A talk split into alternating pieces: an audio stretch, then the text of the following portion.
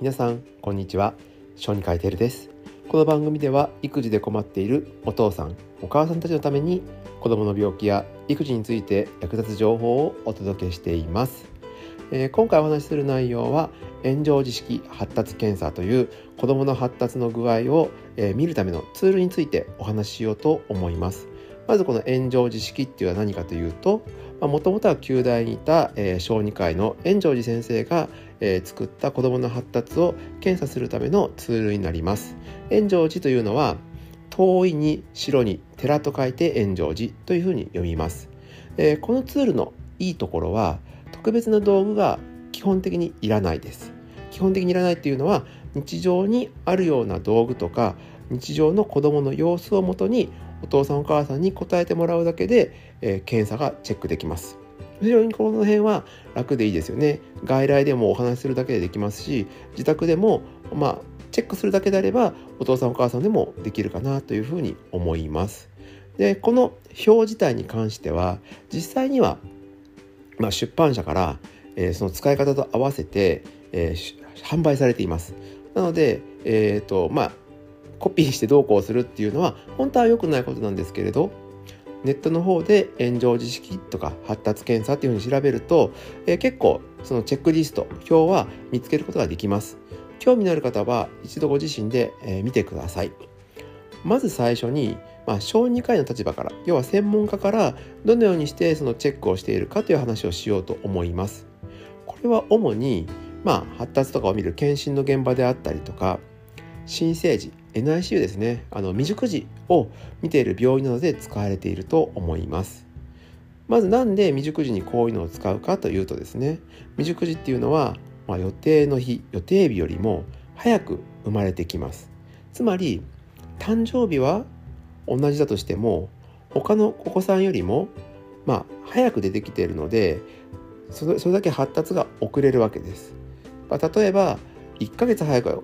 生まれたお子さんがいるとしましょう。他のね同じ年の友達っていうのはその誕生日の時がもうまさしく赤ちゃんとしてスタートかもしれません。だけど日数とか発達だけで言うと1ヶ月早いんですね。つまりお外に出た誕生日の時にはまだ発達が1ヶ月分遅れてるんです。もうこれは仕方がないことですね。だけどここはすごいところで、まあ、順調にこう育っていくと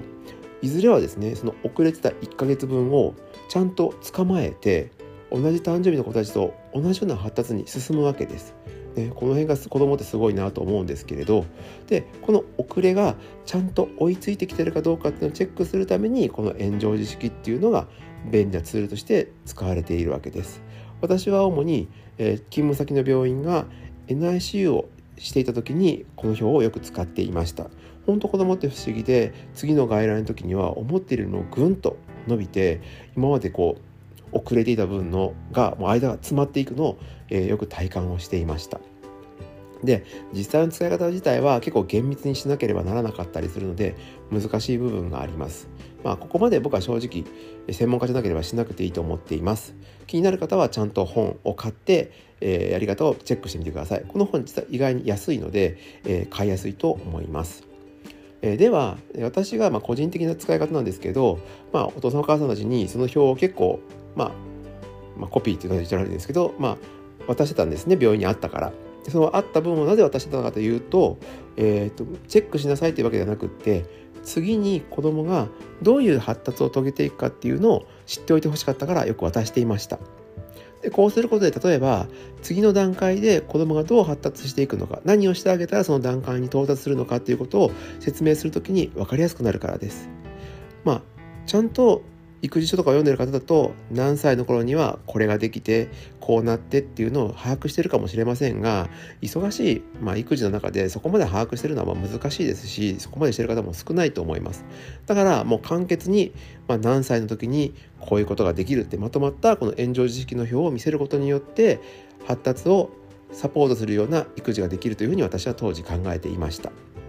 なので例えば具体例を言うとえー、最初は、まあ、立つところから始まります。で捕まり立ちになって捕まらなくても一人で立って歩いてっていう段階を踏むんですがそれがいつ頃起きるのかっていうのを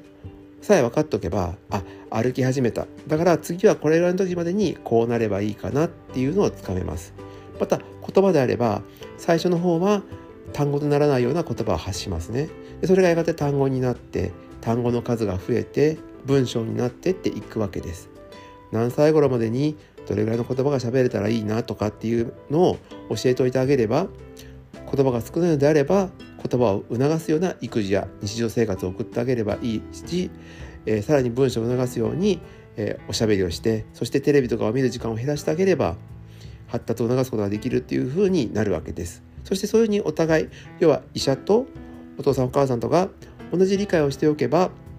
その子の発達にとってのいい育児ができるというわけですね。でそういう意味において、えー、ご両親に、まあ、炎上自式の発達検査の表を見てもらいたいなというふうに、えー、思っています。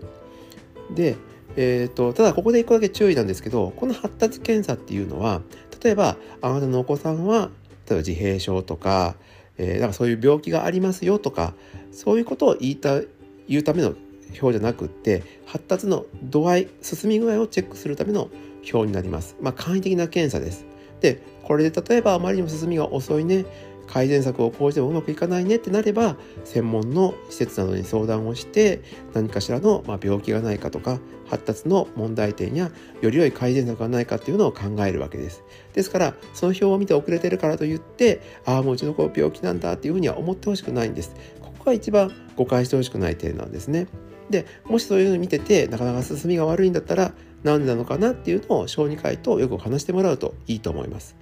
案外育児と思ってやってることが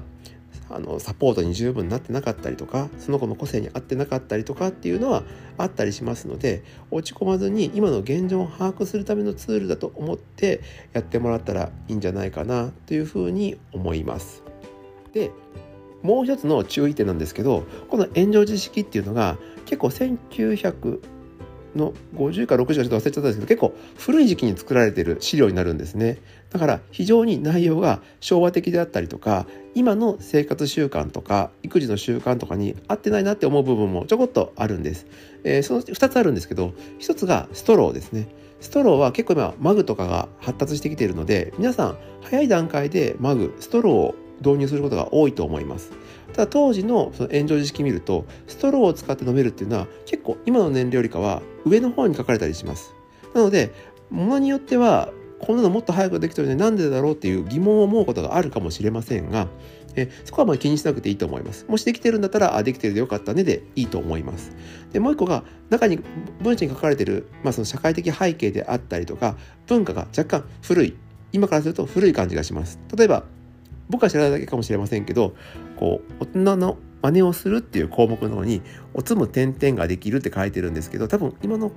親御さんでそんなことをしてってる方はなかなかいないと思います。おそらくおじいちゃんおばあちゃんぐらいがするかしないかと僕は思ってるんですけれど、まあ、少しそういう意味でも言うと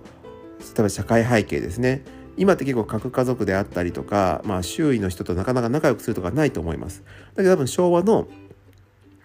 まあ、何十年か前っていうのはご近所付き合いも結構今と比べると盛んでだったでしょうしちょっと子供の様子見てとか、えー、近くのお兄ちゃんお姉ちゃんと過ごすとかっていうのは結構あったと思うんです。でそういう意味で言うと例えばあの年下の子と一緒に過ごすとか世話を焼くとかお友達と手をつないで遊ぶとかっていう風にちょっと今の社会だと馴染まない部分もあるかなっていうふうに思うのでもうその辺に関してはお住まいの環境でできることならできる。でやったことない部分はもう評価できないっていうふうにま飛ばしてもらっていいと思います。その点を気をつけてもらったらいいかなと思います、えー、今回は、えー、このように発達を検査するためのツールとして炎上自識発達検査っていうのを紹介しました、えー、最後に注意点もう一回まとめますけどこれは発達のまあ、障害とか病気とかを見つけるためのツールじゃないのでお子さんの発達の進みぐらいをまチェックするもしくは次に何をしたらいいのかを判断するためのツールぐらいとして思ってください。内容が少し、まあ、今の文化や社会と違う部分もあったりしますので今の現状でできることだけチェックしてあげてできることはできるで認識してあげたらいいんじゃないかなというふうに思います。はいこのように、まあ、これからも育児に役立つような医学の知識をお話ししていこうと思います。気になる方是非炎上知識やってみてください。以上、小児科医テルでした。